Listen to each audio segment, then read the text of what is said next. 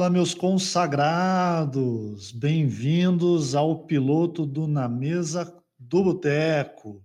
Bom, pessoal, esse podcast está sendo criado, esse piloto está sendo gravado uh, com a intenção de ter mais um podcast com uh, ideias mais conservadoras e de direita, o mais conservador possível, e tentar desmistificar de uma linguagem mais simples uh, algumas coisas que os nossos tios e tias do Zap ainda não entendem. Então, espero que esse podcast chegue até vocês, usuários de Zap, usuários de Facebook, e, e aí uh, cada, cada episódio eu pretendo tentar trazer uma pessoa diferente, uh, uma galera do Twitter, e aí conforme for passando o tempo eu tento trazer algumas outras pessoas de fora, algumas pessoas com, essa, com esse viés mais de direita, conservador, uh, alinhado com, com o governo que a gente conseguiu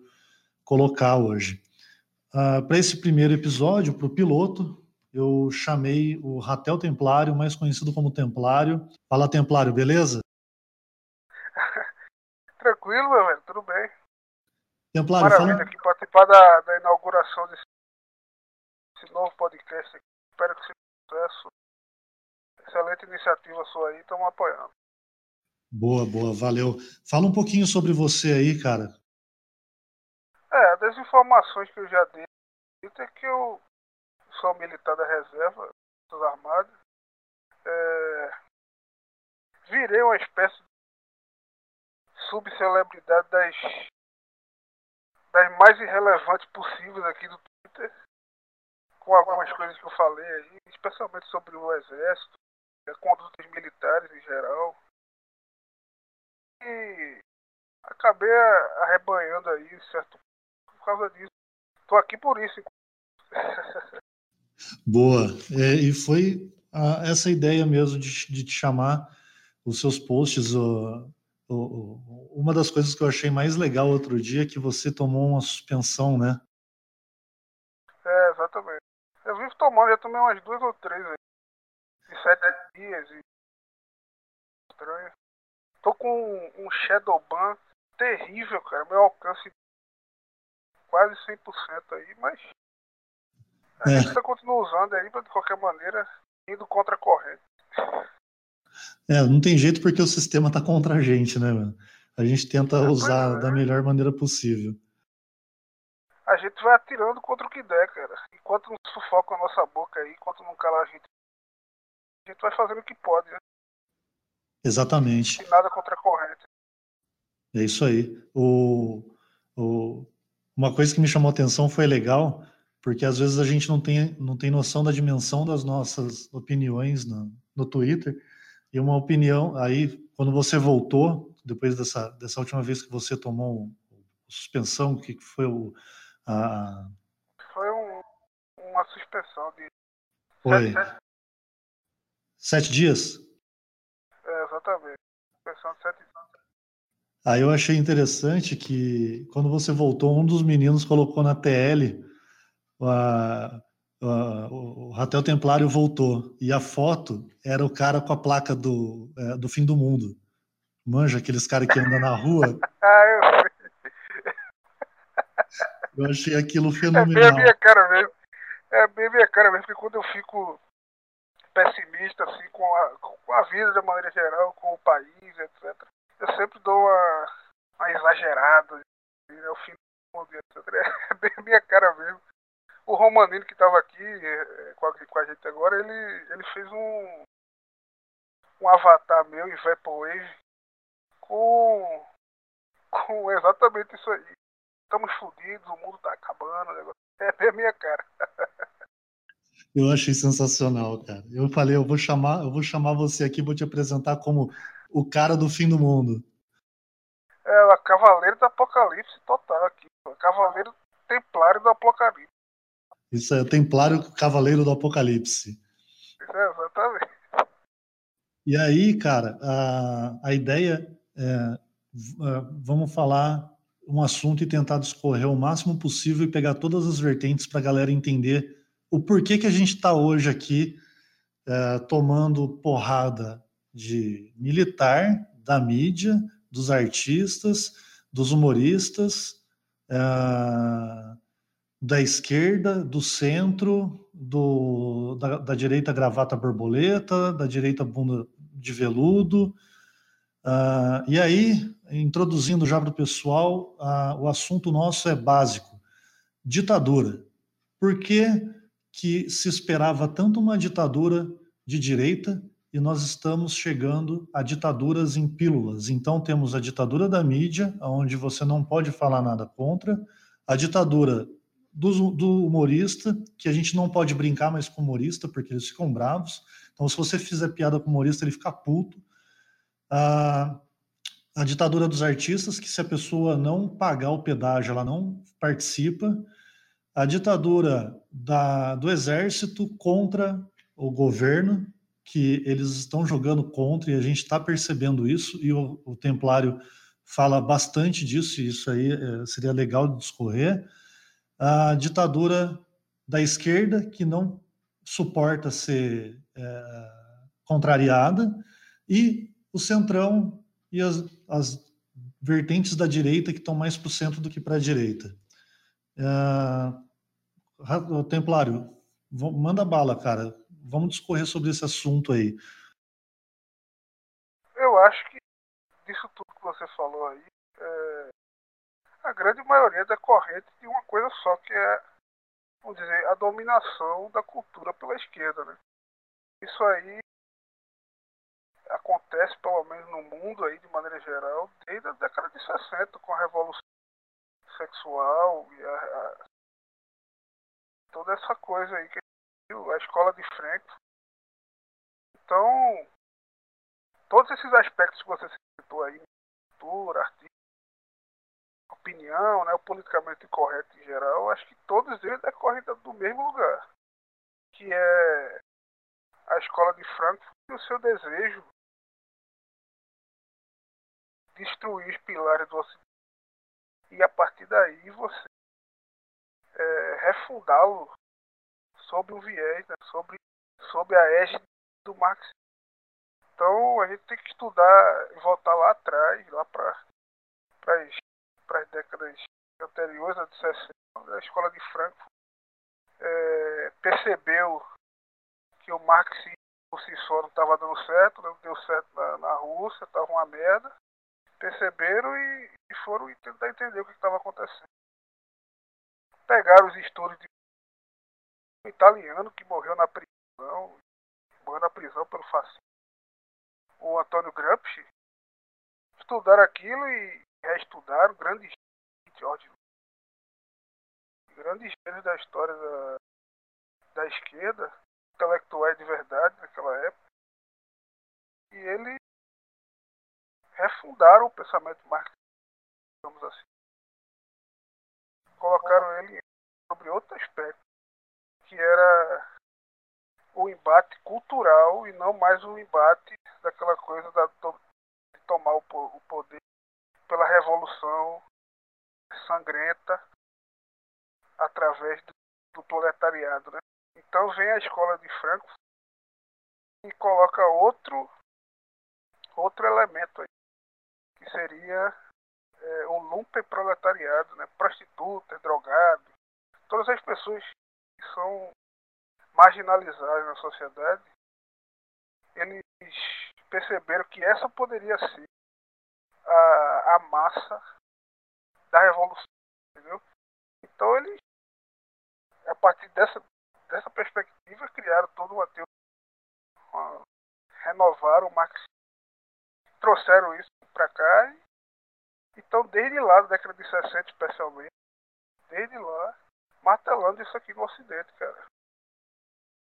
Muito apoio da, da União Soviética na época, na época da Guerra Fria, né? instalou aí seus apaniguados, agentes, todas as áreas da sociedade, especialmente dos Estados Unidos, mas em todas as áreas do Ocidente, que no Brasil mesmo, aquele, o filme aí, 1904, do Brasil Paralelo, mostra muito bem isso aí. Eles só pegaram de um único país, que foi a República Tcheca, né? Pegaram só de um único país, da República Tcheca, E ali já mostrava a dominação absurda que eles tinham do Brasil, agir em todas as áreas. Então, quando Nossa Senhora disse lá atrás que a Rússia espararia pelo mundo, se Então todas essas ditaduras que você citou aí, as vertentes da ditadura que você falou, né? Acho que todas elas são decorrentes do mesmo lugar. São decorrentes desse ataque a partir da escola de Franco, esse ataque aos pilares da civilização ocidental. Entendeu? E aí, cara, é, a gente chega no momento que a gente não esperava, eu pelo menos não, não esperava isso, era ter o, os militares jogando contra um governo de direita. Eu, foi, foi muito estranho, é, agora eu entendo melhor.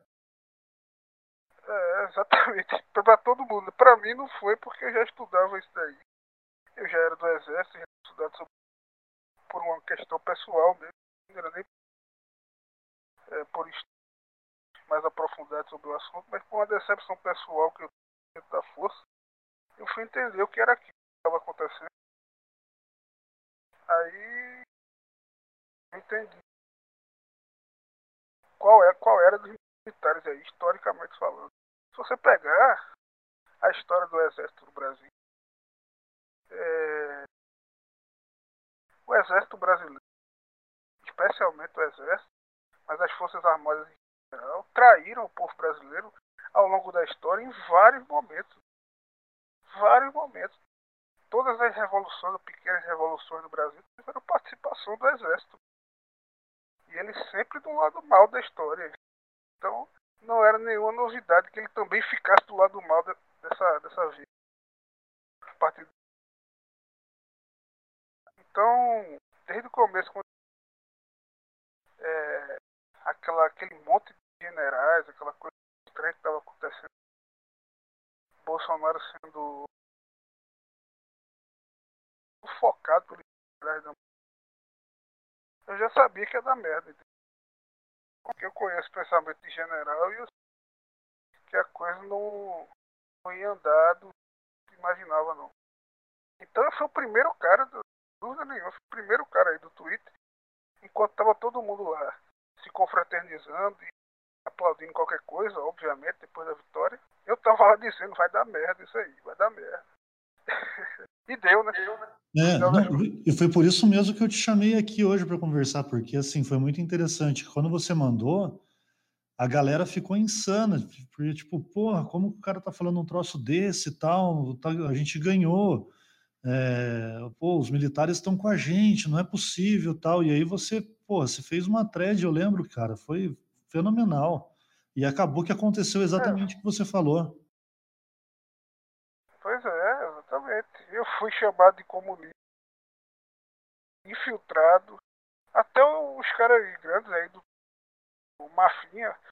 O Mafinha na época ele me bloqueou. Ele disse que era o. Ah, até o infiltrado aqui, tá aqui pra fazer discórdia. Mas eu não, não fico com raiva disso não, porque eu entendo também que é uma, uma ideia que não era é, comum dentro da cidade de Mas os próprios fatos, não foi nem eu, mas os próprios fatos foram se evolumando. O Mourão foi com tanta sede ao pote que deu na vista de todo mundo que tem uma coisa errada ali. Né?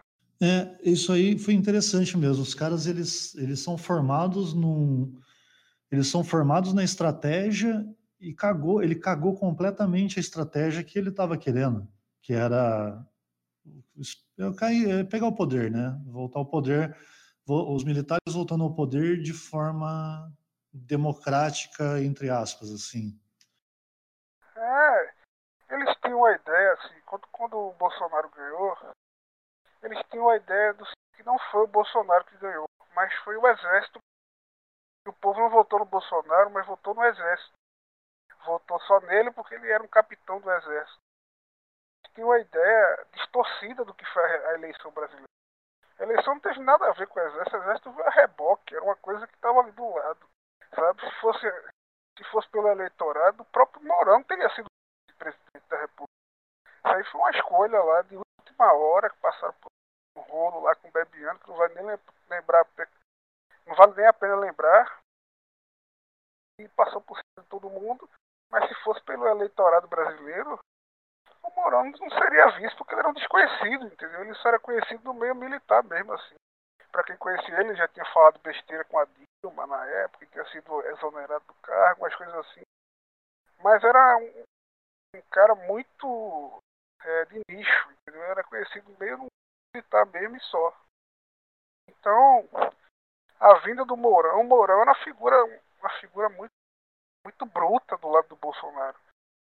Você via o Bolsonaro e via o Mourão do lado, era uma coisa que, sabe, era uma coisa muito pesada, pô. Então, o exército tinha uma visão novamente completa, completamente er, errada da realidade e veio para a eleição depois da eleição achando que foram eles que ganharam, que o Bolsonaro era só mais um. Ah, então... e, e, e, aí você, e aí você falou um negócio interessante que foi assim: é, eles estão. É, agora o, caminhão do lixo vai passar aqui agora, nessa hora, velho. brincadeira. O, é, tá brindando aqui, né? Você falou um negócio que foi muito interessante, que assim, os militares eles demonstraram claramente que eles não conheciam a realidade do que estava acontecendo. E isso aconteceu, cara. Eu, aí, na minha opinião, uma coisa que eu tenho que deixar bem claro aí para esse podcast e para os futuros é tudo que é dito aqui é opinião pessoal, não tem nada ah. for, é, nada, não tem nada forjado na pedra, não tem nada. É, cara, é, é, é, é tudo opinião pessoal é, e a gente goza da tal da liberdade de expressão. A gente sabe que é mentira isso, mas a gente tem que se pegar nisso, né? Então eu espero que ninguém venha encher o nosso saco. E se a gente falar alguma coisa, por favor, vai na TL lá, pode corrigir, dá comentário, fala o que quiser voltando aí rapidinho ao assunto, é a, a desconexão dos caras para a realidade. E isso aconteceu com todo mundo, aconteceu com a mídia, aconteceu com os humoristas, porque assim, todo mundo falou, é, ah, agora vai poder fazer piada com o Bolsonaro. Só que os caras podem fazer piada com o Bolsonaro. O que eles não estavam acostumados era a galera também zoando com eles. Eles estavam acostumados a é, todo mundo, a todo mundo, tipo assim, eles falavam da Dilma, aí o cara ia lá e xingava eles. O que, que aconteceu? A gente não xinga. A gente não xinga o cara, a gente zoa ele. E é isso, pegou muito no ego do, do, do, do cara. Pois uh... é, cara, um cara como o Danilo Gentili, cara, que era aquele se, se colocava assim como humorista do Vale Tudo, né? Ele tinha até uma camisa se você não aguenta a piada, foda-se. Sabe? Ele era um cara que via totalmente politicamente incorreto, né? O show dele chamava assim, politicamente incorreto. E você fazer uma piada com ele como Leitada fez lá, uma piada de picação, se o cara ficou maluco, pô. Depois daquilo ali ele surtou, sabe? Virou. Então como é que é aceitável uma coisa dessa? Eu vi então. aqui, em algum lugar, eu li. E isso decorre muito da falta de aprofundamento intelectual dele. Porque ele não se levar a sério. Ele não está se levando a sério. Como é que pode uma coisa dessa? E ele que fala tanto isso, liberdade de expressão, está completamente contraditório desde aquele episódio. Então é lamentável, né, cara? Sim, e, e isso aí foi interessante porque só demonstrou que o cara, ninguém está preparado, tá? ninguém estava ou, ou, continua não estando preparado para o que está acontecendo. No caso do Danilo Gentili, a minha opinião é que eu acho que ele ouviu as pessoas erradas e tomou aquela atitude com alguém apitando na cabeça dele, porque você imagina, se fosse um, um cara trabalha com o Léo Lins, se ele perguntasse para o Léo o que, que ele achava, eu bato uma aposta que o Léo ia olhar para ele e falar: maluco, arregaça os caras, zoa demais com eles. Porra, faz piada, joga, é. joga, no programa à noite. Fala, porra, você pega o cara ó, leitado, dá para você fazer 300 mil piadas com o cara. O cara foi e entrou na pilha, e ele só demonstrou que, assim como o, assim como a, o pessoal que ele vivia criticando, ele também é. O cara, ele acabou demonstrando que não pode brin brincar com um, um humorista. E, todo, e aí todos os humoristas amigões dele foi para cima da galera tentar defender. Virou uma, os caras viraram uma chacota, velho, nacional tão feia que demonstrou também a falta de preparo dos caras, que não é fácil você tá na, na, na, na tá num lado e a galera do seu próprio lado não te lamber, porque o que eu, eu acho que o que ele esperava, sinceramente, era assim: porra, agora eu tô com o governo, vou fazer piada do Bolsonaro e todo mundo vai falar: caralho, você é foda. Mano. É, exatamente. E aí, alguém do próprio lado Aconteceu dele. Aconteceu o contrário, ele ficou puto. Isso, é, porque assim, os caras esperavam uma, uma, uma atitude, um, uma atitude de manada igual do PT, que é o quê? Se o PT está no poder, se o pessoal está no poder, as pessoas daquele lado, eles não falam mal do cara. Então, assim, por mais que o, que o pessoal está envolvido com, com a derrubada do prédio, eu acho, é uma opinião minha, é, pegaram uma moça aí, prenderam, não sei, nem, nem saiu direito na mídia. É, ninguém fala mal dos caras. Na direita é o contrário, velho. A gente zoa todo mundo e a gente fala mal de quem tá do nosso lado, sabe?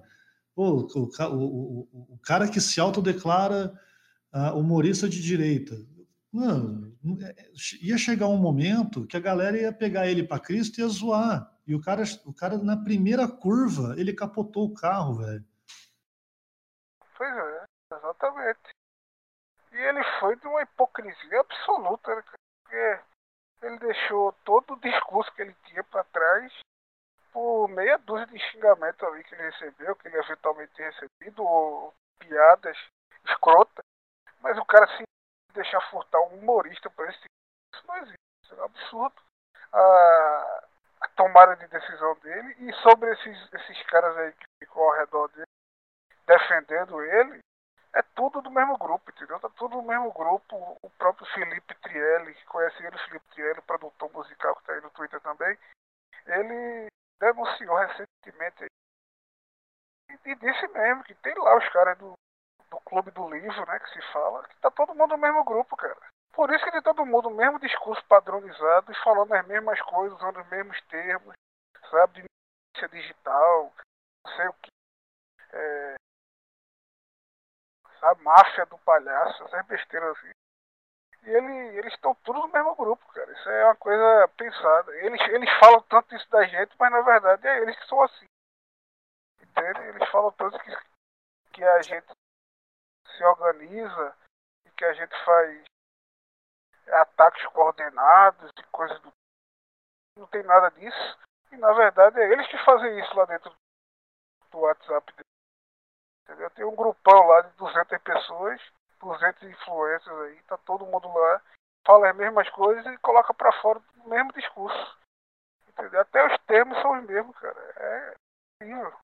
Então quando um cara dá uma opinião dissidente, ele já chama para esse grupinho aí. Aí fica todo mundo aí, uma mafiazinha no Twitter, uma mafiazinha, tentando controlar o que as pessoas pensam, xingando os outros de fascista. Tá com o mesmo comportamento do petista. Eles dizem que nós somos os petistas ao contrário, mas na verdade são eles que estão agindo assim, cara. Eles que estão agindo de maneira coordenada e tentando de todas as formas desqualificar os adversários de todas as maneiras possíveis, dizendo que a gente recebe dinheiro, dizendo que a gente ataca de maneira coordenada e covarde, que a gente recebe dinheiro do governo, que a gente tem, é, dizer, um comando que vem de Brasília, através do, do Carlos Bolsonaro, sabe? É uma teoria completamente maluca. Mas eles usam isso para dizer que, que a gente é que está fazendo isso. Quer dizer, é uma coisa completamente esquizofrênica. Diz uma coisa e você está fazendo exatamente ela. Sim, e aí, e aí a gente cai num, num problema que a nossa esperança, a nossa esperança era que, tipo, porra, a gente tivesse um, uma pessoa na mídia com um alcance legal, sabe, com as ideias alinhadas, e se a gente zoasse, a, é isso que eu, eu, eu, eu achei. Ah, pô, vão zoar com o cara, tudo vai virar esquete do programa do cara, até a gente zoando ele, para mostrar que a direita não é gado. A gente fala mal da própria direita, a gente fala mal, sabe? A única pessoa que a gente, que eu defendo mesmo, passo pano, o meu pano vai daqui a Brasília Bolsonaro. O resto, meu amigo, eu falo mal mesmo. General, pode tudo pra puta que pariu sem problema nenhum. Sabe? Os ministros, os ministros todos, Moro pisou na bola. Pô, cara, o cara, o cara é o herói nacional e eu tô com ele até o fim. Só que se chegar um momento que o cara tomar uma decisão errada e o Bolsonaro chegar e falar, eu vou precisar trocar, cara, não tem jeito, decisão do presidente ele que manda. E, e a galera entrou numa pilha que, nossa, a direita não pode falar mal da direita. Cara, isso é o que diferencia a gente do PT. Uma, não faz o mínimo sentido entrar no, no, no, no o, o, cara, o cara, os caras entraram numa piração assim. Ou vem um, um, um, um Verdivaldo, o, o Glenn lá, o Verdivaldo, me joga uma informação e os caras esperam que a gente dê razão para eles. Cara, parou. Vamos lá. A gente não vai a gente não está defendendo ninguém, a gente não está acreditando no que os caras estão apresentando e a gente está cobrando cara do, da, da, veracidade de tudo isso. Acabou que em três dias o cara conseguiu cagar nas coisas dele mesmo. Não precisou ninguém fazer nada. Aí o povo, ah, vocês estão passando pano para o Moro. Não precisou passar pano para o Moro. Porque o cara, primeiro, não fez nada de errado, o cara não fez porra nenhuma de errado, e, além de não fazer nada de errado, foi provado que o, o Verdivaldo cagou na, na, na, na edição do negócio. E vai lá o cabeçudo do Demore num Starbucks da vida e fica gritando as coisas dentro do Starbucks, achando que ninguém ia gravar. Cabaço. Alô, Demore, você é um estagiário, velho. Você é um bosta. Você, o, que, o, que, você escreve não cabe na privada, de tanta merda que é. Nossa, cara, eu vi entrevista desse cara aí, vi metade só, porque eu não aguentei, não. É muito esquentopatia. Antigamente eu, eu até, sabe, escutava as coisas esquerdistas. Hoje em dia eu já não escuto mais, não, bicho. É sempre o mesmo bababá, pô. Eu não tenho, tenho tempo pra perder, não. Então no pânico eu só vi metade. Ainda mais tava com o Carlos Andreasa lá para acabar com. Aí. E sobre isso aí que você tava falando, eu acho que a gente. A gente tem que definir uma coisa, a gente define bem, eu, eu acredito, que é não negociar valores. Ao contrário de não negociar pessoas, não negociar valores. Se o Bolsonaro, se o Bolsonaro começar a fazer merda amanhã, por exemplo, Bolsonaro aparece e diz que é a favor do aborto, no, no mesma hora eu viro contra o Bolsonaro sem problema nenhum, pô. Porque eu tenho coisas para mim que são valores negociáveis, não importa quem seja. Eu gosto, gosto muito de todos, apoio enquanto estiver defendendo os meus valores. Então é assim, a gente tem que ter a definição é, das pessoas através de valores e não de pessoas. Pô. Senão acontece o que aconteceu com o PT e com a esquerda, com o Lula. Você começa a endeusar uma pessoa, como se aquela pessoa fosse, sabe, da linha direta de Deus. Quando aquela pessoa começa a fazer merda, você não consegue mais se descolar dela. Então, Sim. nós temos que ser assim, pô. Nosso, nosso, nosso objetivo é deixar nossos valores preservados. Não importa quem esteja é, defraudando nossos valores, nós temos que que apoiá-lo enquanto ele estiver desfaldando nossos valores. A partir do momento que ele deixou, você também deixa ele de lado. Então concordo 100% com o que você estava falando.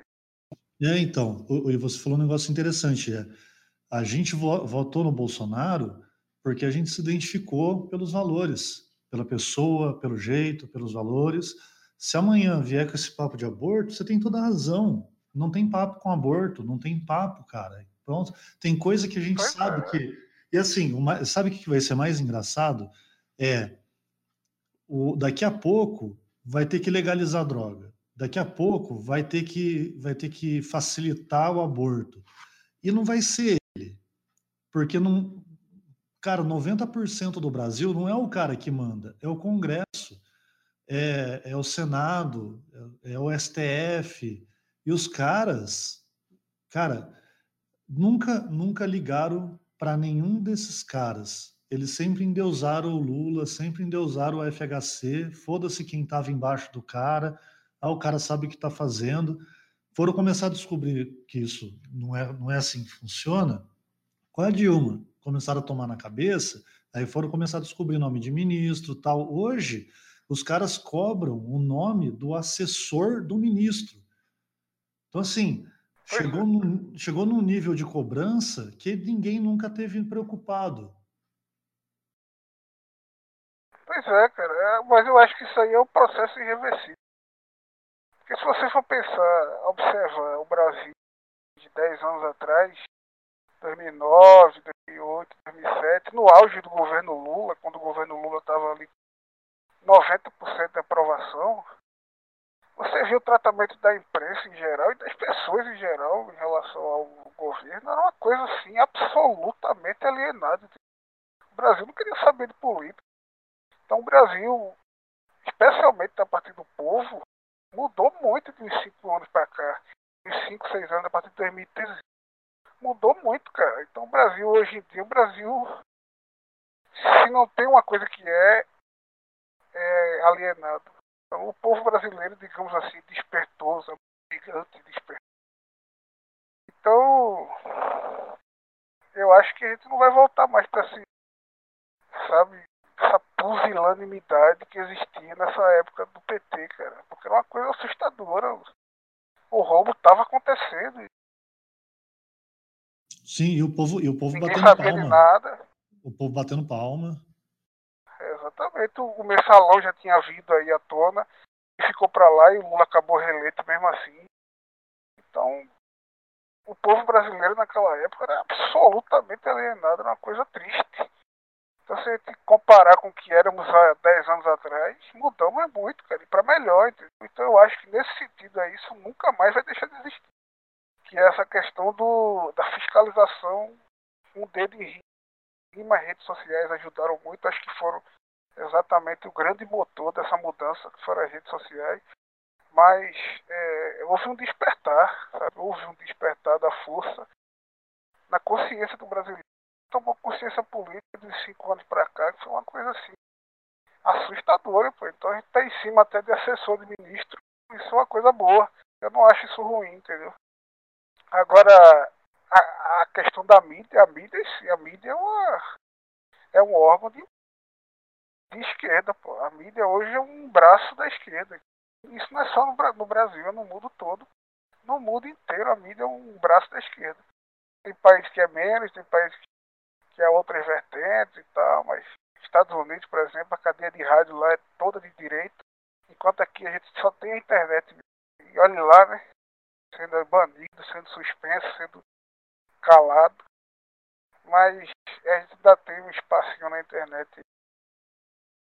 É, e, e aí quando a gente acha que. Na vai... mídia a gente quase não tem canal nenhum. E a mídia no Brasil é toda ela de esquerda, bicho. É toda ela de esquerda. Não tem um órgão de mídia que você diga, é um órgão de direita, sabe? Você olha Jovem Pan, por exemplo, que vai dizer um, ah, uma rádio de direita, você vai ver os colunistas, qual colunista ali é de direita? Sabe? Não tem um, pô. Você olha, ah, o Felipe Moura Brasil era aluno do Olavo, mas já tá aí, um dia desse aí, já tava se limpando do Olavo, tá ligado? Dizendo que, ah, não é bem assim. Não era tão aluno assim do Olavo. Um cara que ia dois, três anos atrás, estava lá lambendo o saco do Olavo. Quer dizer, os caras quando entram nesse ciclo de mídia, eles negociam, que eu acabei de dizer, negociam os valores deles, para ter um espacinho na mídia, eles jogam fora tudo eles acreditam, só para ter ali um, um lugar de destaque. É, então, você fala da, da mídia mesmo, ela é toda de esquerda. Então, o, o, o, negócio da mídia foi engraçado que eu, eu, perce, eu comecei a perceber quando não teve carguinho para mídias que se diz de direita e que agora começou a cair a carapuça. Então, assim, foi muito engraçado que começou com o antagonista. É, Os caras achavam que iam ter um espaço e, meu, os caras só dão Ctrl-C, Ctrl-V nas outras mídias esquerdistas. Então é uma folha Estadão e veja, Ctrl-C, Ctrl-V, e o cara dá notinha do que está escrito nos outros. Não tem habilidade nenhuma para escrita nisso aí, velho. Só copiar e colar, pelo amor de Deus. E os caras é. deixaram muito claro a necessidade deles de entrar no, no governo pela porta da frente e tá, acho que acabar tomando meu. Se, se, se, se, o Bolsonaro tivesse caído na cagada de pegar uns desses caras e jogado lá dentro, ia dar bosta, porque a comunicação ia começar a falhar, o general ia começar a trampar certo tal. Então, assim, é, hoje a gente vê que os caras menosprezaram a internet, literalmente, e isso a gente viu quando a gente começou a tretar com a mídia, que eles estavam sendo imparciais, e os caras cagavam pra gente, dava risada, chamava a gente de é, fake, chama a gente de vapor, não sei o que lá. Cara, somos pessoas, somos trabalhadores, somos pais de família, é, somos doidos, somos desempregados, jovens, velhos, somos o Brasil, cara. É, pessoas normais, cara. Somos o povo brasileiro. Exatamente. É, é, isso que ele não consegue lidar, entendeu? Ele não consegue lidar que o povo brasileiro seja isso, cara. Ele não consegue aceitar isso. Eles têm um idealismo de povo, sabe? que não é isso, pô. Eles acham que o povo é sempre um pobre coitado e não o cara que coloca o dedo na sua cara e diz que você é um merda, pô. Sabe? Eles não aceitam isso. Como é que aquele ralé vai dizer na minha cara que eu sou um bosta, sabe? Quem é ele para dizer eu do alto da minha da minha caneta no Estadão aqui, que é ele para dizer que eu sou um bosta? É verdade, então, exatamente isso. Então ele, eles ficam se pegando a subterfúgios, assim, coisas, ah, é fake, ah, é máfia do Carlos, ah, o Felipe tá comandando, não sei ah, recebe dinheiro, ah, é boot, sabe? Eles ficam se pegando essas coisas porque não conseguem aceitar a ideia de que aquilo ali seja um povo brasileiro, cara. Uma pessoa comum, como acho que, que eles mesmos ali, eles mesmos fizeram uma máfiazinha aí pra tentar expor a galera, não sei se fizeram isso com o Tari, que fizeram isso com, com o Tonho Drinks, não é? Sim colocaram lá a, a identidade do cara, o trabalho do cara, não sei o que. E viram lá pessoas normais, pessoas comuns, como qualquer cidadão brasileiro. Pobres, ou de classe média baixa, ou de classe média, sabe? Nada além disso, pô. Eles não conseguem aceitar esse tipo de coisa. Sim, o ego, o ego, o ego dos caras. E aí, é o que eu disse lá no começo, a ditadura que eles criaram é é, nós somos os donos da informação, nós somos oniscientes, onipresentes e, e, e, tudo mais. E aí, quando a gente chega e chama o cara de otário, o cara fica maluco, porque, pô, o cara não, não é o que você falou, no alto do, do panteão dele, ele acha que ele é. Ninguém pode falar com ninguém, pode dizer o contrário. E é engraçado, o mais engraçado de tudo mesmo, foi que em pouco tempo, como eles caíram na irrelevância e eles estão cada vez mais caindo na irrelevância. Os caras eles aprenderam, é. eles aprenderam que se eles brigarem com alguém da direita, eles ganham um pouco de relevância. E hoje aquele cabeçudo do, do, do Constantino foi querer arrumar briga com o Felipe Martins e tomou um, um invertida que ficou chorando literalmente o dia inteiro. Um tweet do Felipe Martins foi quase 12, não sei quantos. Depois o pessoal dá uma olhada no arroba letdex aí. É, ele colocou, ele fez uma thread, eu achei sensacional. Ele fez uma thread com todos os posts do Constantino. Cada 15 minutos o cara soltou um post chorando. Chegou ao ponto de chamar de meu funcionário público, porque ele diz que paga o cara. Velho, isso aí é a mesma coisa que o filho apanhar na escola e a mãe ir lá e falar para a diretora.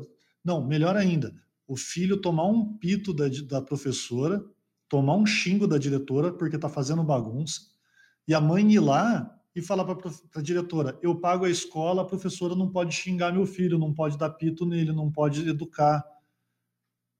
Cara, é, é cara, é incrível a, a, o nível de burrice desse povo. O cara quis tirar o Felipe de funcionário público pago por ele. Cara, pelo amor de Deus. Então, depois tentou rebaixar o cara, que o cara se acha diplomata. Depois tentou não sei o que lá. O cara tentou tantas coisas e apanhou de todo mundo, de tudo quanto foi lado. É ridículo isso.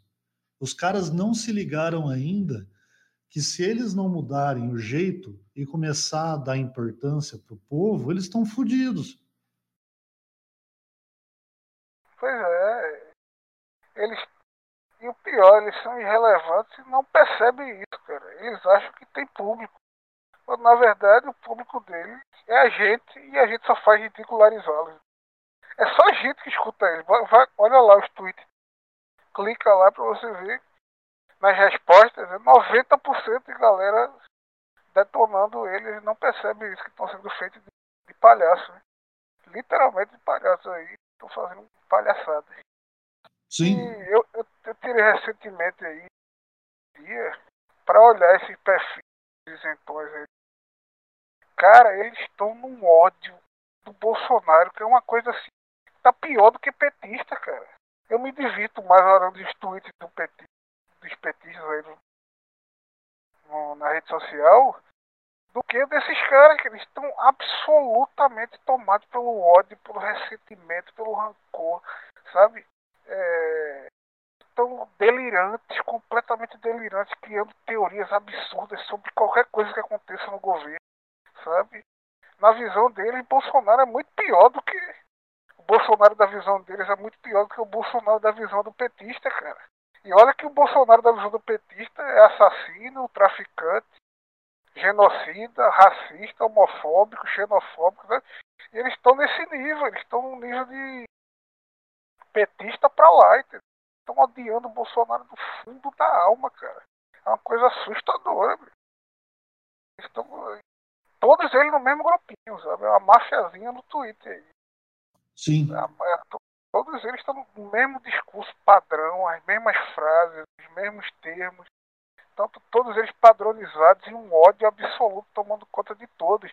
Eles não falam em mais nada, cara, além do Bolsonaro. Só falam mal do Bolsonaro do governo. De tudo que o Bolsonaro faz, eles falam mal. Ou diminuem ou falam mal. Entendeu? É impressionante, cara. Então, eles estão numa amargura que nem petista tem, pô petista pelo menos foi feito uns memes bacanas aí, no caso da cocaína, eu dei risada um bocado. E eles não, eles estão completamente malucos, delirantes mesmo. E, e, e, o mais legal é os caras terem certeza que a gente recebe dinheiro do governo. A gente não, que eu digo assim, né? Os MAVs, que eles chamam a gente de MAVE, chamam é, a gente exatamente. de polícia. Então, assim, o cara pirar num ponto que os caras estão ganhando dinheiro do governo para fazer podcast, para fazer tweet, para porra mandar mandar zap zap, velho, é, é, de uma burrice, de uma inocência. Eu não vou chamar de inocência, eu vou chamar de mau caratismo. É muito mau caratismo porque eles ah, sabem, é. eles sabem que isso não existe. É mau caratismo, é mau caratismo. Eles ficam, muitas vezes eles ficam buscando subterfúgio para tentar justificar a própria incredulidade dele, o distanciamento da realidade. Eles não acreditam que aquilo seja possível. Por exemplo, eles não acreditam que a militância Vaporwave, todo mundo com, sabe, é, o avatar de Vaporwave, eles não acreditam que isso pode ser algo espontâneo, cara, que surgiu espontaneamente, a galera aderiu, achou bonito e começou a colocar aí nos perfis eles acham isso uma coisa absurda, não pode ter acontecido. Só pode ter uma orquestração, só pode ter dinheiro por trás. Se é, se é assim, tem que ter dinheiro por trás. E se tem dinheiro por trás, é dinheiro do governo. Claro, eles só estão defendendo o governo por isso. Então é uma lógica toda pervertida, uma lógica de quem está de fora, uma lógica de gente ressentida, pô. Estão muito ressentidos com o governo, com as, com as pessoas da direita que rejeitaram eles e suas ideias, têm rejeitado eles continuamente, estão muito resistentes. Então, é um problema psíquico, eu diria, psicológico mesmo, aí, coletivo. Então, delírio coletivo. verdade, pior que é verdade mesmo. O... Aí, chegando no, na última vertente da, dessas uh, ditaduras, agora apareceu a última e a mais recente, que é a ditadura do movimento de direita. Então temos o movimento Bunda Livre e o Direita São Paulo, que eu vou meter o pau também, porque é o seguinte: nós não precisamos de movimento. Nós não precisamos de um movimento. Aqui na, na cidade é, que eu moro, aqui na cidade que eu moro, quando teve as carreatas de Bolsonaro, não teve direito, não teve movimento de direita envolvido. Foram ah, pessoas que chegaram na hora e falaram: olha, tem um caminhão de som de não sei quantos reais, 200, 300 reais, e a gente precisa de ajuda para ratear, para não ficar pesado para ninguém. Os caras pegaram de dois em dois, cinco em cinco, pagaram o carro, sobrou dinheiro, fizeram camiseta para outra que ia ter, que já estava marcada. Então, assim, cara, para com esse troço de movimento para ganhar voto. Cara, o pessoal da direita, você pega aí é, uma minoria é, cai nessa balela. A gente já caiu uma vez com o MBL, ah, acho que até caiu pela segunda vez, se eu não me engano, que muita gente apoiou, porque assim, muita gente fala e tá certo, basta falar bem do Bolsonaro e o pessoal vai atrás, o gado vai atrás. Tem o gado, sim, porque teve gente que votou em frota, teve gente que votou. Pois é, cara. Isso aí. Teve, teve gente que votou no cara, no cara lá dos Estados Unidos, que é outro Zé também, que ninguém Luiz sabe. Miranda, o Luiz Miranda, pilantra. Esse cara é um pilantra, meu Deus. Cara, compartilho da sua opinião completamente. E, e, fiquei sabendo de umas histórias estranhas aí que eu não vou falar aqui porque eu não tenho como provar e também não quero problema para minha cabeça.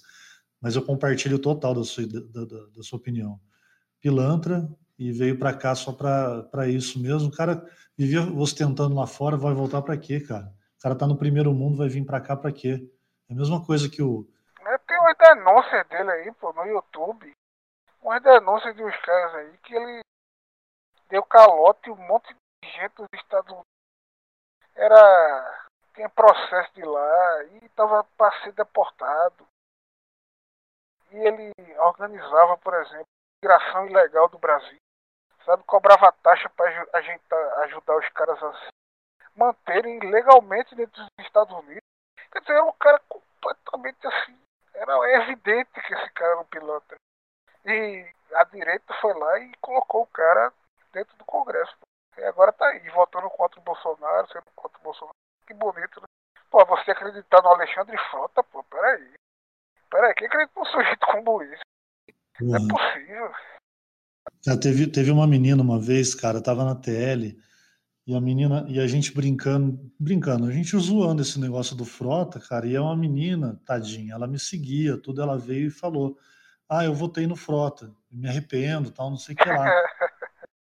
Cara, eu morri de dó. Na hora eu falei para ela, putz, por que que você falou isso, cara? Em dois minutos ela teve que trancar a conta, que zoaram tanto ela. Ninguém pegou pesado. Foi uma zoeira light até, porque na hora eu coloquei lá, pessoal, não pega pesado tal, porque acontece, mas pelo menos ela teve a, teve a, a, a como é que fala? É, coragem, né? Coragem. coragem. É isso que eu ia falar, o contrário de covardia, coragem. Ela teve a coragem de meter a cara no Twitter e falar, pô, eu fiz essa cagada porque eu acreditei. Acontece com muita gente, votaram no Tiririca porque o cara veio com o papinho de voto útil, caramba, tal. Mas assim, porra, é... O povo fala de plebiscito no Brasil, não vai dar certo plebiscito, porque o pessoal vota no frota, o pessoal não entende o que é votar, quem está votando, por que está votando, o que, que precisa. A gente gastou tanta gente boa que podia ter votado para ajudar o governo, e agora a gente está ralando aí para muita coisa porque votou nesses cabeça de ovo aí. E aí, cara, movimentos de MBL, esse direito a São Paulo, tem gente que gosta, cara eu tô dando a minha opinião. Se você gosta, foda-se, não tô nem aí. Continua seguindo os caras, dá dinheiro para eles mesmo. Mas assim, não vale nada. Os caras estão lá para voto, cara. Sabe quem não tá para voto? É aquela tiazinha lá na casa dela que faz uma plaquinha escrito tô com Moro, sabe? E bota glitter e vai lá e levanta a plaquinha. É, são aquelas pessoas que vão para a rua mesmo com a camisetinha amarela, pegaram isso, gostaram de fazer isso e vão para a rua. Agora, pô, esse domingo, dia 30, provou que a população não queria esses caras lá, tanto que não pelo que eu vi, os caras do MBL não colocaram nenhuma identificação no caminhão deles e começaram a fazer o blá blá blá. Os caras do Direito de São Paulo foram lá fazer a treta, tretaram. Cara, por mim, velho, vocês podem o cara, o cara comentou isso, eu não lembro quem comentou. Obrigado pelo comentário na minha TL. É, eu vou deixar um beijão para você, porque eu adorei o comentário. É, por mim, se vestiam de galo e faziam uma rinha de, de movimento de direita. Cara. Tranquilão. Pô, botava pay-per-view e ganhava dinheiro ainda. Vamos lá, vamos filmar. Pô, cara, vocês podem se matar, sabe por quê? O brasileiro, o brasileiro cansou de vocês e não está nem aí se vocês vão se matar. Ninguém quer saber de qual de vocês é a vítima. Ninguém de vocês quer saber qual de vocês começou ou não começou. Pra, cara, pro, pro, pro, pro meu pai, para minha mãe, vocês são moleque, moleques que estão atrapalhando o governo.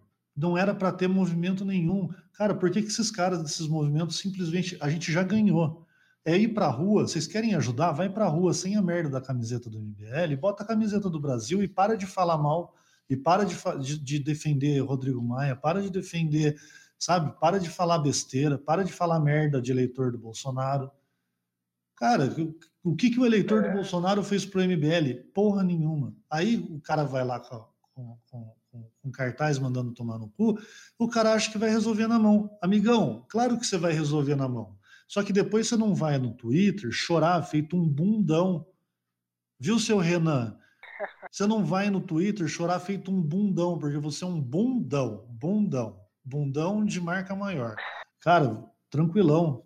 Eu tava chamando todo mundo para porrada. Vamos lá. A próxima que tiver, vai lá, cara, anda no meio da população, vê se tá com moral para isso, sabe? Depois não vai no Twitter chorar feito um bunda mole. Porque o pessoal da direita que brigava com a esquerda saía na porrada lá no passado, quando teve o pró-Bolsonaro antes da eleição, saía na porrada com os caras no meio do caminho e ninguém ia chorar, velho. Ninguém ia chorar. É, então, vira, homem, velho. do Olavo mesmo, pô. Lembra do filme do Olavo, cara? Teve pancadaria é, nas universidades por aí. E o pau comeu, bicho. Ninguém ficou chorando por causa disso, não. Exatamente. Agora, esse, esse, esse MBL aí, eu conheço MBL há muito tempo. Eu conheço MBL desde os tempos é, longínquos de, um, de uma comunidade no Facebook chamada Panelinha da Direita. Nessa comunidade Panelinha da Direita tava todo mundo, cara. Todo mundo aí que é grande agora na direita, seu espaço. Todos eles estavam lá dentro essa, essa panelinha tem mais ou menos 10 mil membros na época, era menos, eu acho. Uns 5 mil, não sei. Sei que tava todo mundo aí. Toda essa galera que tá hoje, os isentores também estavam lá. Até o Ayan tava lá nesse grupo. E o. E estavam eles lá, todos eles do, MBL, inclusive o, o Kim Kataguiri, coitado, ele não tinha dinheiro para sair do interior. Você ele tinha 18 anos na época, era 17. ele, ele não tinha dinheiro para sair do interior de São Paulo para ir para São Paulo, na capital, para fazer evento. Ele pedia vaquinha de 50 reais, cara. Um negócio assim. Ele era muito pobre mesmo.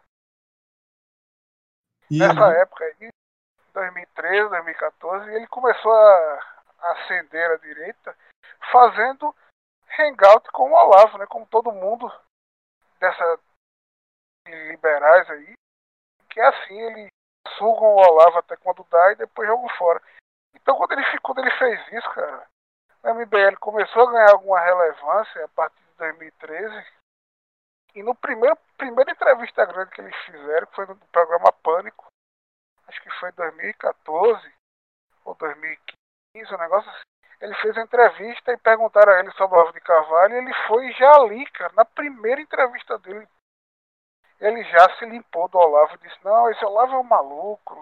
O cara que estava meses atrás dando força para ele fez ele acender da direita. Então, a partir dali eu já vi que esses caras não prestavam, pô. Sabia que uma hora ou outra eles iam rasgar a fantasia, como rasgaram nas eleições de 2018, só apoiaram o Bolsonaro nos últimos momentos. Sempre foram assim, o que era a favor da maconha, a favor da liberação do aborto, o Arthur também era assim. Então, os caras, pensamento liberal, né, cara? Aquela coisa do liberal que tem o cu atrás aberto para comunista, como o Olavo fala. Só assim, cara. Verdade. O uh, engraçado é, para quem não sabe, tudo isso que a gente falou, a maior parte do que a gente falou, tem alguns elementos que ligam uma coisa a outra. Então você tem, uh, você tem o, o, o general, as ideias deles, está amarrada meio com a esquerda, que está amarrado com a ideia do, dos centristas, e aí que vem o humorista, depois vem o jornalista, e sempre tem um cara ou outro que está. É um, é um denominador comum em todas essas áreas e a gente sabe bem quem é, principalmente a MBL, a mídia gravatinha borboleta, com a mídia bunda mole, a mídia bunda de veludo, a direita bunda de veludo, a direita, a nova direita, direitinha educada, que não pode falar palavrão. A gente sabe que todos vocês têm um denominador comum e uma pessoa por trás orquestrando várias coisas e dando ideias e ajudando. Ah, o Templário citou o nome dele, é, então a gente sabe da onde vem, para onde vai, e a internet, meu amigo, acabou com vocês, acabou. A gente está aqui hoje tentando trazer de uma forma mais simples para vocês entenderem como tudo está ligado. Não é nada por acaso. Não é por acaso que a Mônica Bergamo fala tanto contra o Bolsonaro. Ela tem um viés completamente de esquerda, mas se você pegar por que, que o MBL fala tanto mal se eles estavam lá no passeata do pró-Bolsonaro antes da eleição? Por que, que o pessoal da, tinha uma mídia da Gazeta do, de não sei o quê que falava bem antes para conseguir assinante? Por que, que outra mídia também de direita, que era o Zanta, fa, fazia notinha para o Bolsonaro? E aí depois que o cara foi entrou e ninguém conseguiu as boquinhas que esperavam, tudo ruiu.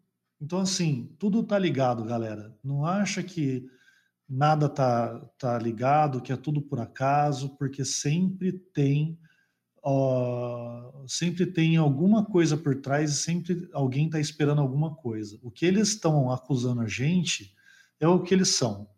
Aqui desse lado tem eu, tem o Templário, tem o Dex, tem o, o Romanini fazendo arte em Vaporwave, tem o Lafa, que é que fala as coisas, mas é um cara bem sensato, ele não é pró 100% tudo Bolsonaro, tal, ele odeia o Carlos Bolsonaro.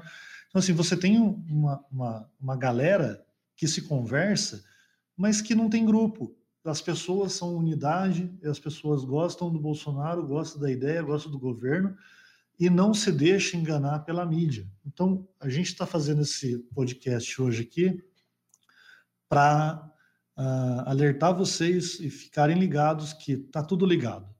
Tudo tá junto, tudo tá, tem um porquê. Se o Mourão falou bem da mídia, é porque aí tem. Sempre presuma que tem alguma coisa errada.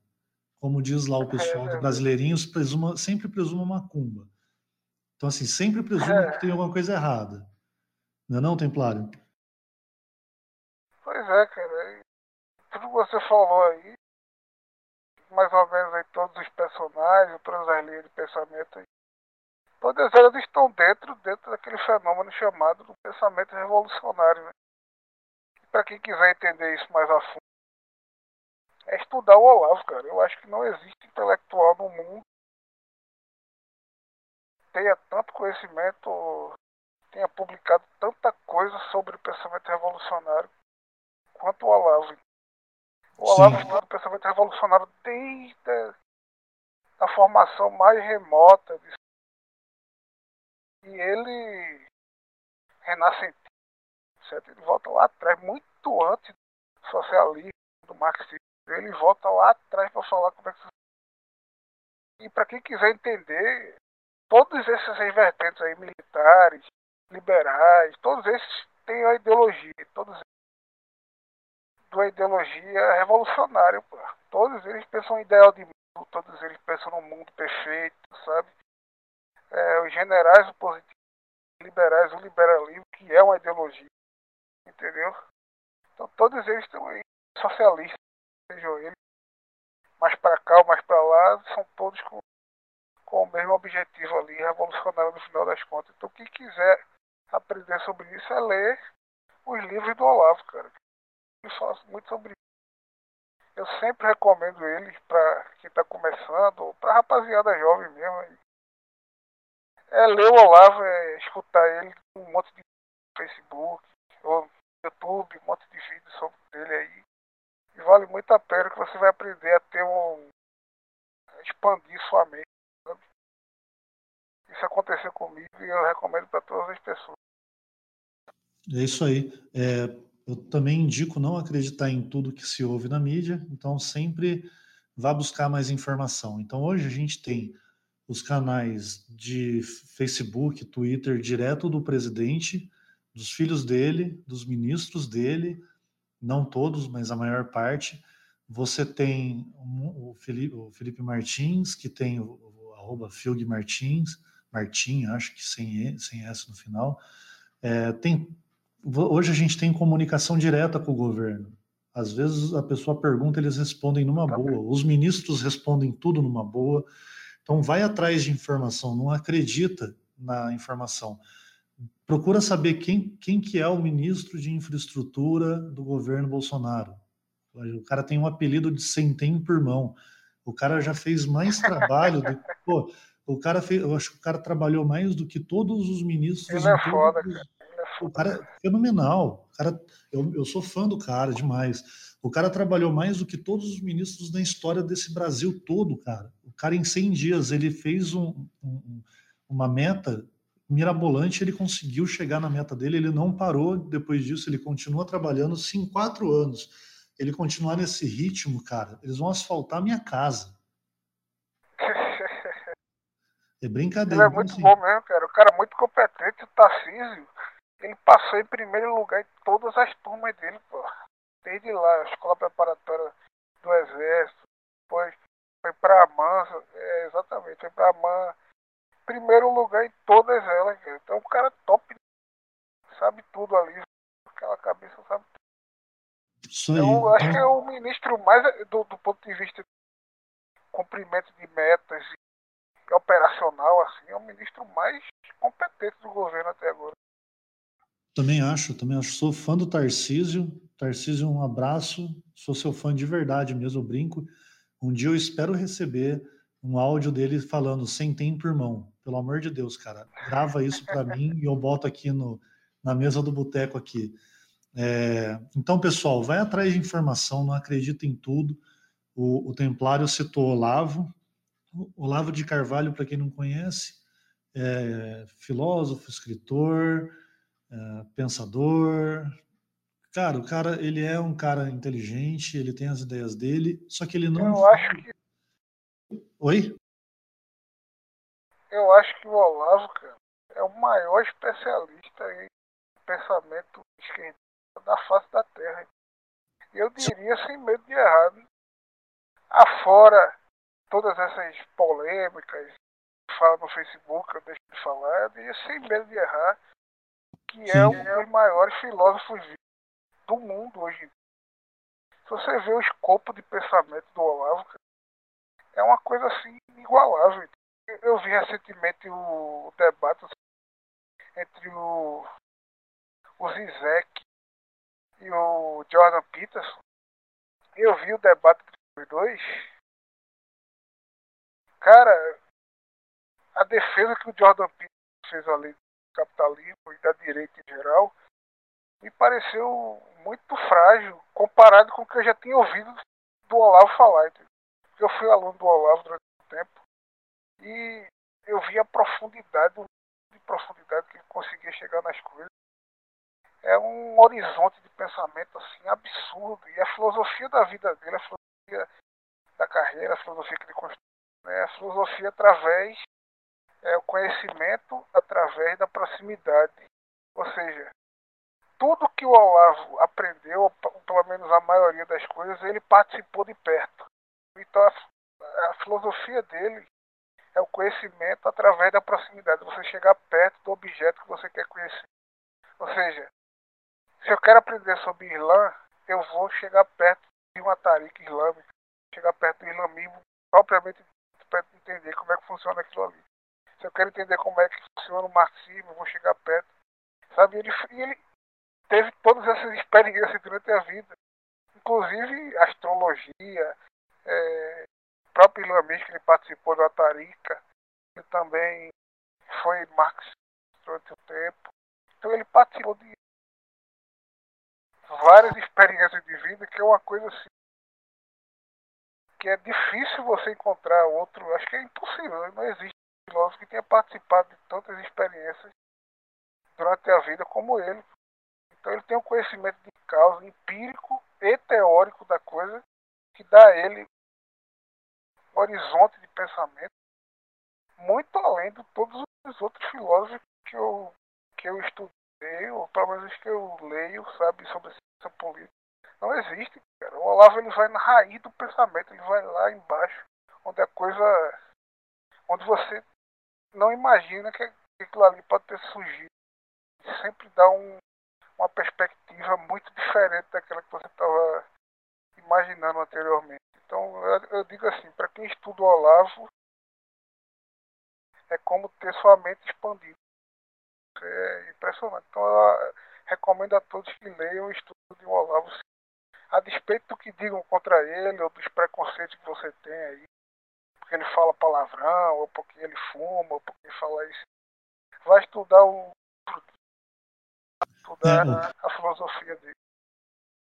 Uma, uma coisa que eu acho bem interessante que você citou, e é isso é, foi uma coisa que eu percebi conforme foi, eu fui me, me aprofundando também em algumas coisas, eu li o, o mínimo que você precisa saber para não ser um idiota, do, do Olavo, quem, quem editou foi o, o menino da Jovem Pan lá. É... Moura Brasil. Felipe Moura Brasil. É, o, o, negócio assim, é impressionante mesmo, é bem legal, é, vale a pena. As pessoas, se você perceber, os críticos dele, ninguém critica a filosofia e o que ele diz, critica o jeito dele, o que ele fala, como ele fala, igual, igual o caso dos generais, porque ele falou com palavrão, meteram o pau, mas ninguém pegou o cerne da questão, que ele estava certo. E o Santos Cruz foi demitido. Então, assim. É. é. o cara, você não vai ver ninguém refutando a ideia dele de verdade. Porque se você pegar o livro, o mínimo que você precisa saber para não ser idiota, é, você vai ver coisa lá, você vai pegar a data que ele escreveu lá nos jornais, porque a maior parte das coisas que estão escritas ali foram notas de jornais, ele era colunista, de, de muito antes, inclusive, e tem coisa lá impressionante. Ele já previa a coisa que o Lula ia fazer. E tá lá, cara. É, o, o, Olavo, cara, ele previu, cara. Tem uns artigos dele do começo da década de 90, veja só. Ele falando sobre a islamização da Europa, cara. No começo da década de 90, bicho. Algo que está acontecendo aí na última década. Quer dizer, e os caras vão se afundar nisso. O cara tava falando sobre. É, e os, e os caras vão. 30 anos, pô, e os caras vão se afundar nisso. Não tem jeito. O cara citou, como dizem as, como dizem as pessoas que conhecem o Lavo, eles sempre têm razão. Cara, é muito difícil. Os caras tentam tirar o cara de astrônomo. Eu ainda brinquei outro dia de astrólogo, apareceu até o, o, o cantor bobão lá nas minhas, nas minhas mentions lá, achei mó barato.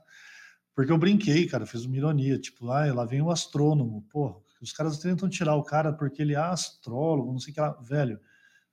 Lê o cara antes de falar. E não deixa de ler as outras pessoas, porque você acaba aprendendo uh, várias, vários pontos de vista diferentes.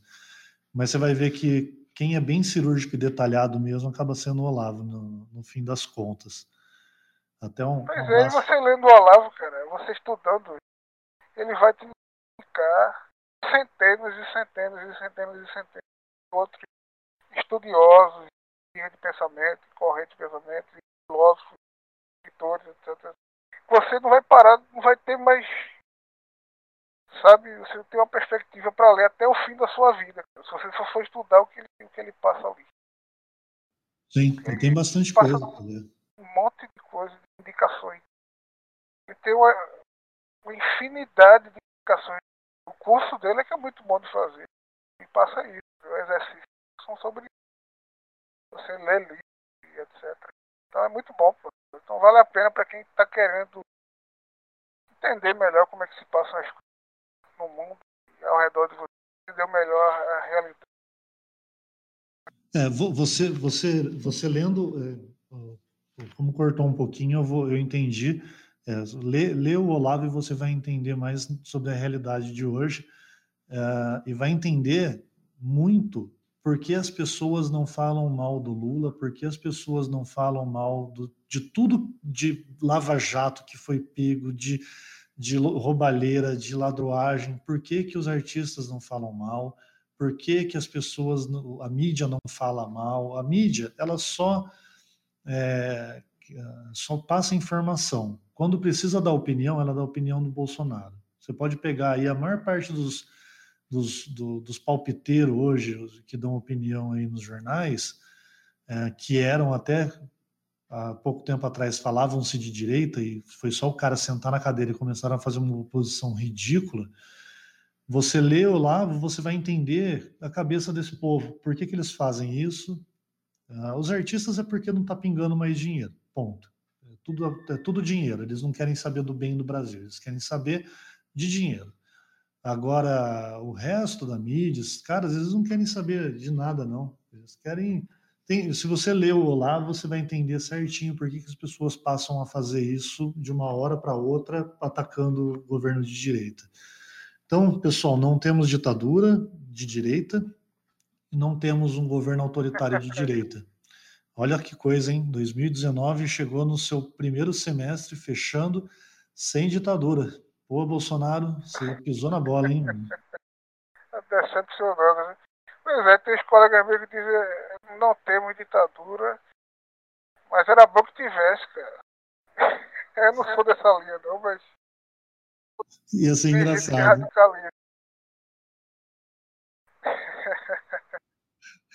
Então, cara, eu, eu acho que tem mais alguma coisa que você acha que vale a pena a gente pontuar aí, ô Templário?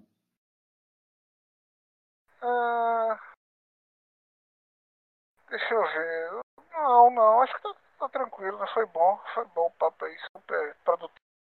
Falando sobre um monte de coisa aí. Beleza, beleza, então. Eu acho que a gente. Tem mais algum assunto? Quer falar mais alguma coisa? Pode falar. Não, tranquilo. Eu acho que a, a ideia era essa, pegar, pegar uma, uma conversa do, do início ao fim. Foi bacana que você deu uma, você deu uma visão lá de trás, de uma época que a maior parte do, do pessoal do Twitter não participou, que é lá no começo mesmo, da, da, da, da onde que veio tudo isso. É, o pessoal tem que deixar de ser preguiçoso, pega algumas informações que você ouviu aqui hoje, que o Templário passou, Escola de Frankfurt, Olavo de Carvalho, a, a mídia, por que, que a mídia está tendo esse tipo de, de atitude contra o governo, e às vezes eles estão pegando pesado com, com quem não tem nada a ver. Então é só fazer uma, uma busca simples do Google e você vai entender muito bem da onde está vindo tudo isso e por que está vindo tudo isso. E essa guerra de egos entre pessoas e movimentos e o caralho. Então deixa de ser. É, deixa de ser acomodado e corre atrás da informação. Não, não, se, não se sinta satisfeito só ouvindo Folha de São Paulo, que senão você está muito ferrado. Esses caras estão falindo. A maior parte da população já não lê, não escuta e não quer saber desse povo. Então, é, a gente convida vocês cada vez mais a ouvirem os podcasts de direita. Tem, gente, eu estou tentando fazer isso agora, então esse é o piloto pretendo fazer mais. Tem uh, o podcast, esse, esse, esse podcast na mesa do boteco faz parte da rede podcast. Só para, vou pedir uma licença de um minutinho só para o Templário, só para explicar. A gente pretende, Valeu, cara. A gente pretende criar uma rede de podcasts com vários tipos de podcasts. Então a gente já tem o Podcast, que é mais voltado para o humor, entretenimento, é uma brincadeira nossa. A gente tá, até trata de alguns assuntos sérios, mas a, a, a, ideia mesmo é o entretenimento, a brincadeira tal. Então funcionou muito bem.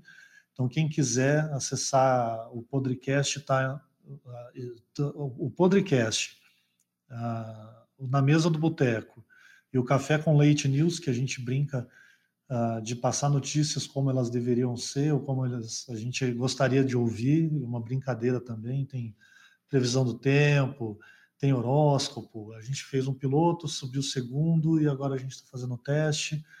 Uh, ouçam, tem o pessoal, tem o Máfia e o Diego, agora acho que o Diego deixou o Porão, chama o Porão da Mamãe, uh, do, que é do Máfia, ouçam, é muito legal, muito interessante. O último foi com o Gomes, uh, é um moleque puta inteligente. Teve o. Tem o pessoal do, do Ninguém. Uh, ninguém, como é que é? Ninguém, ninguém se importa, né? Do, ninguém, do Irã. Isso, isso, exatamente. Ninguém se importa com o Hiran e o, e o Loen. É, eu estou na dúvida se é Irã ou Hiran, porque o Loen chama ele de Hiran. Eu acho é Irã, é Irã. É Irã. Então, o Irã e o Loen, muito bom. Tem o Back to the Kitchen, das meninas aí que estão gravando agora. Eu não vou lembrar o nome, desculpa, porque eu estou sem, sem tempo, irmão, mesmo, para sem brincadeira. Eu tô, tô trabalhando para caramba, então tá, a gente está gravando aqui às 10 horas da noite, estamos terminando quase 11h40. É, então, desculpa mesmo, na próxima vez eu pego o nome certinho de todo mundo. Então, se vocês quiserem ouvir todos esses e alguns mais, é, tem tudo no aplicativo do Astronave Sonora chamado Podcasts Rede Pilados. Rede Pilados, Red de vermelho e Pilados, P-I-L-A-D-O-S.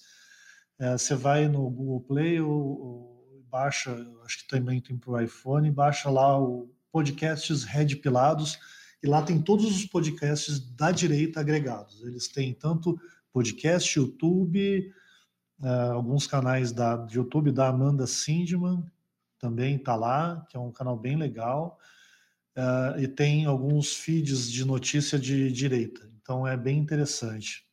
Ou você vai direto nos canais, é só procurar no SoundCloud, Anchor, uh, YouTube, procura Podcast e vai estar tudo embaixo do podcast, o, na mesa do boteco, o podcast Café com Leite News. Uh, Templário, muito obrigado pela sua participação, muito obrigado por estar aqui comigo hoje nesse piloto. Foi um prazer gigantesco te conhecer. Espero um dia tomar uma breja contigo, uh, a gente aprofundar essa, esse papo aqui depois no, no, no privado aí para a gente se conhecer tudo tal. E, quem sabe um dia se, se der tomar uma breja. Uh, o microfone é seu, fica à vontade aí, manda agradecimento para quem quiser, um abraço para quem você quiser.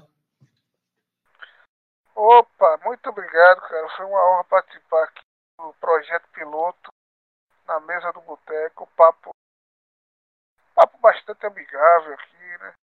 Só faltam umas cervejinhas aqui, tirar gosto. Faltou mesmo. É sempre mas muito, muito amigável, temas muito tranquilos, falar muito bons. Você, a companhia é muito agradável. Parabéns pela iniciativa. Sempre vou apoiar você. É só mandar. Está aí. Quando puder, participarei sem problema nenhum. Adorei a experiência. Primeira vez que eu participo. Então, um abraço para todos os amigos ouvintes aqui. E até a próxima. Isso aí, valeu galera, um abraço para todo mundo, um abraço especial para o Lafa e um beijo bem grande para minha consagrada Marina, que eu amo bastante e está dando um puta um apoio para eu fazer tudo isso, está me esperando para falar comigo. Uh, e um beijo para todos os podcasters de direita, youtubers de direita, não, não vou falar youtubers, é só a Amanda. Uh, beijão, Amanda. É, e se você quiser saber mais sobre a iniciativa na mesa do Boteco, podcast, essas coisas, só mandar mensagem direto no Twitter, arroba não sou o Boteco, uh, ou vai lá no arroba Lafael e, e vê que eu também sempre interajo com ele lá, pergunta para ele, ele fala tudo que precisa. E é isso, galera. Manda aí suas, as suas impressões contra, contra esse piloto. E eu espero gravar mais com várias pessoas e uma hora gravar de novo com o Ratel, quem sabe até pessoalmente tomando uma breja, comendo um salaminho e um torresmo. É, isso aí. Valeu, Templário. Um abração, um brigadão mesmo. Pelo... Abraço, abraço, cara. Até mais, meu querido. Um abraço.